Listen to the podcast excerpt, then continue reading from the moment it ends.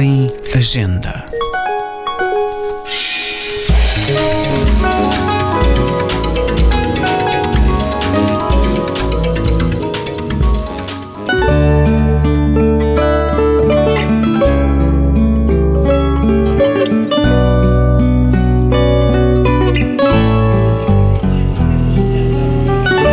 O que eu adivinho em você e o que você me disse não tem comparação porque disse muito pouco.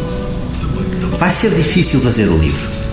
Você quase não deu nada, fugiu sempre. Eu não costumo fazer nada disto, eu costumo contar isto com ar, eh, não sei se. Assim se queixava o escritor Manuel da Fonseca, nome cimeiro do neorrealismo português, poeta e autor dos romances Seara de Vento e Cerro Maior, quando em 1973 gravou quase 10 horas de conversa com Amália Rodrigues, com o objetivo de escrever a biografia da artista.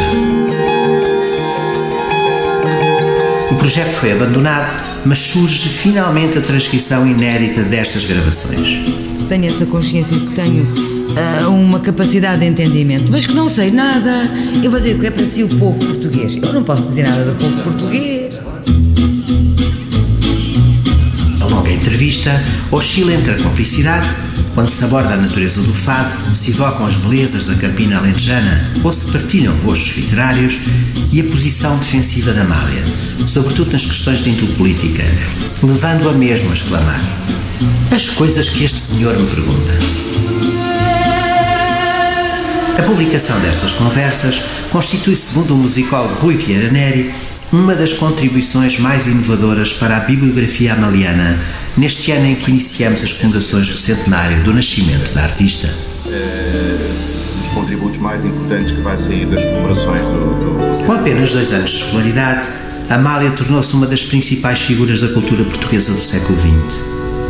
Evocando as duras condições da sua infância e o seu eterno anseio de conhecimento, a artista declara nesta entrevista: Eu nunca fui uma criança que fugisse à escola para vir para casa. Era ao contrário. Fugia de casa para ir à escola.